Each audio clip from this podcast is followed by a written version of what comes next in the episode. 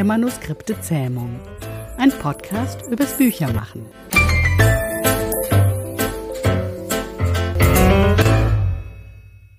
Vier Fragen, drei Antworten. Thema heute: Die Tomatenkur für Büchermenschen. Fühl dich besser mit Pomodoros. Also, das ist zumindest das Ziel. Produktivitätstechnik, das klingt so kalt und industriell, finde ich, aber natürlich, es ist eine Produktivitätstechnik. Worum geht es? Die Pomodoro-Technik ist eine bekannte Produktivitätsmethode, die dazu dient, in kurzen Zeitabschnitten sehr fokussiert zu arbeiten und genügend Pausen dazwischen einzubauen. Wie mit allen sogenannten Best Practice funktioniert das für manche oder sogar für viele sehr gut. Zumindest hat die Methode viel Bekanntheit erlangt und vielleicht hast du es ja auch schon mal probiert. Für mich persönlich funktioniert's, naja, mal mehr, mal weniger. Das liegt hauptsächlich daran, dass ich ungern unterbreche, wenn ich halt mal gerade im Flow bin. Aber mal von Anfang an. Hier das Grundprinzip. Du konzentrierst dich 25 Minuten lang auf eine Aufgabe. Daneben gibt's kein WhatsApp-Checken, kein Geschirr in die Küche bringen, nix. Diese 25 Minuten sind ein Pomodoro. Und so lange heißt es konzentriert dranbleiben. Nach Ablauf klingelt dein Wecker, das bedeutet, jetzt sind fünf Minuten Pause. Also wirklich Pause, kurz rausgehen, aufstehen, nach diesen fünf Minuten klingelt wieder dein Wecker, den du natürlich gestellt hast, und das nächste Pomodoro beginnt. Danach wieder fünf Minuten Pause.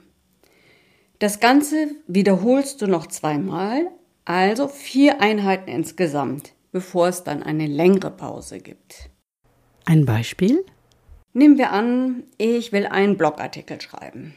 Das ist ja sehr individuell, wie man da vorgeht, aber bei mir könnten das folgende Pomodoros sein.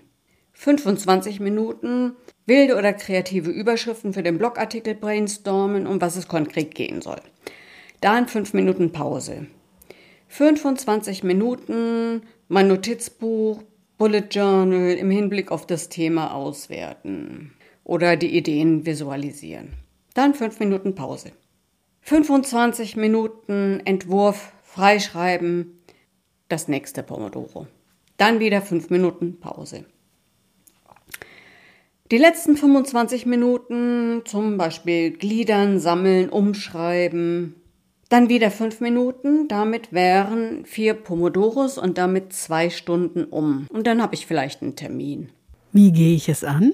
Das Wichtigste ist, finde ich, in Pomodoros denken zu lernen und seine Aufgaben entsprechend zu portionieren. Ich habe schon Softwareentwickler erlebt, die mir gesagt haben, ja, da brauche ich drei Pomodoro dafür. Die denken schon so.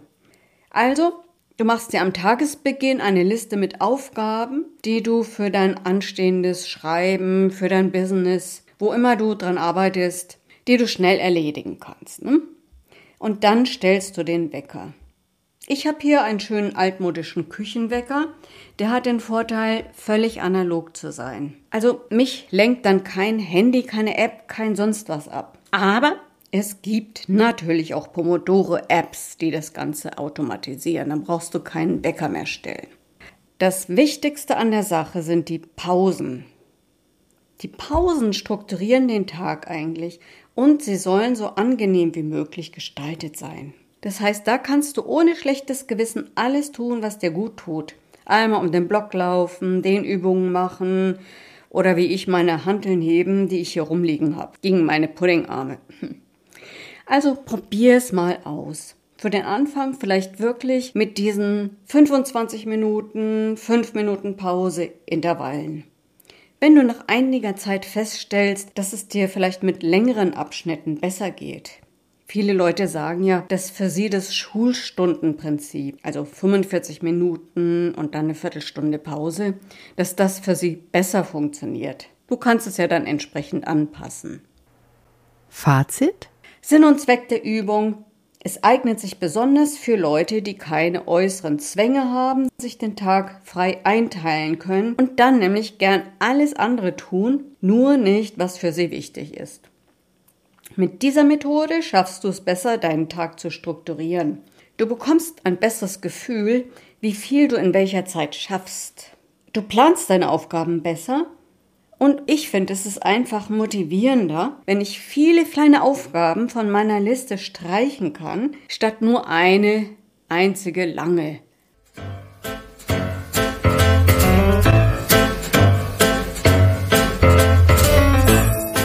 Der Manuskripte Zähmung mit Dorothea Winterling, Esther Debus und Jana Thiem.